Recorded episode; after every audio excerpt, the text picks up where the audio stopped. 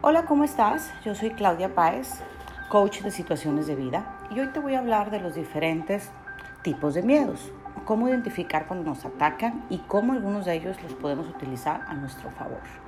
Comenzamos. Lo normal es escuchar a los demás y a nosotros mismos decir que no debemos vivir con miedo, que el miedo no sirve para nada, que debemos superar nuestros miedos, etcétera, etcétera. En fin, que el miedo es malo, malo, malo.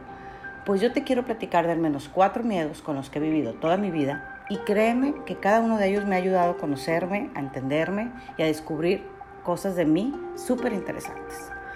Número uno, empezamos con el miedo que te limita. Este es el que me hace pensar y sentir que nada va a salir bien. Me conecta de inmediato con el peor escenario y en consecuencia me paraliza y no me permite ni siquiera intentarlo. Algunos ejemplos.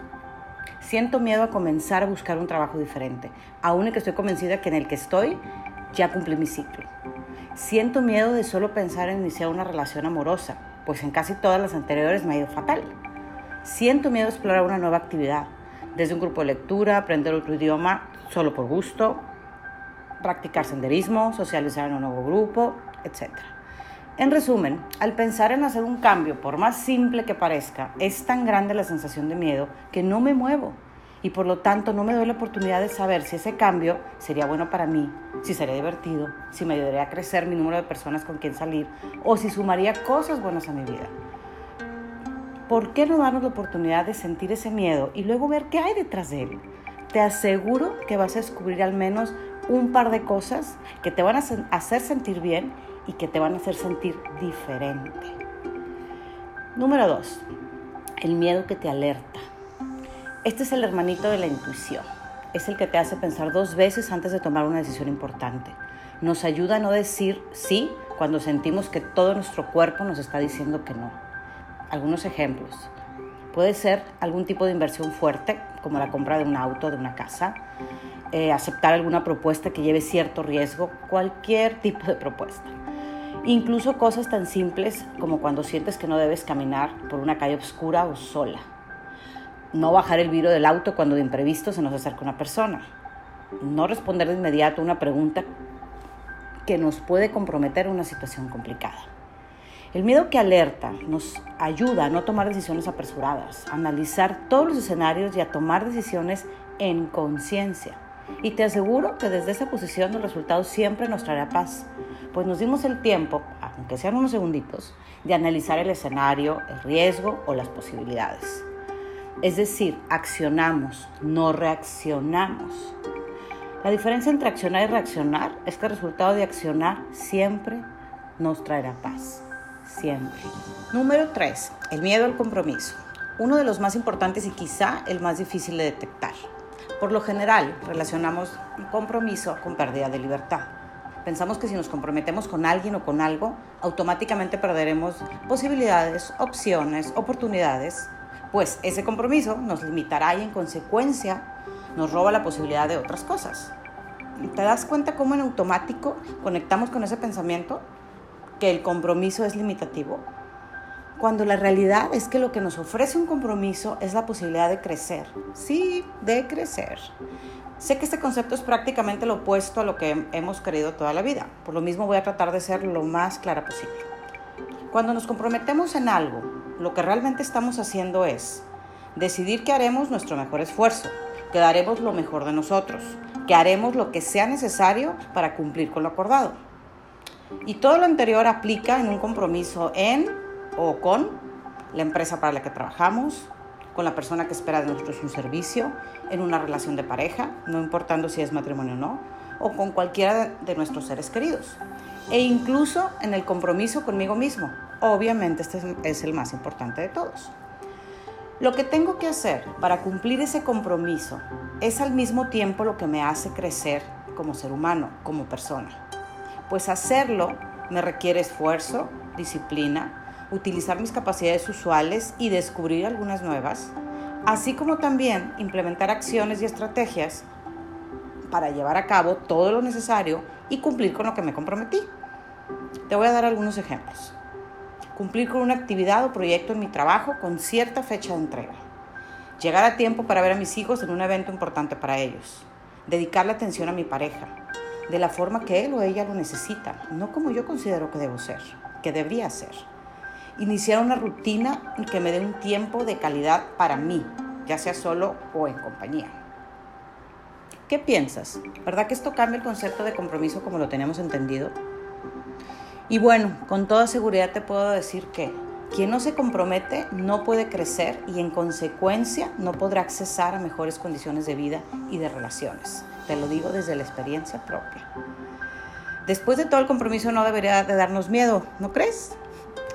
Y por último, mi preferido, el que te impulsa.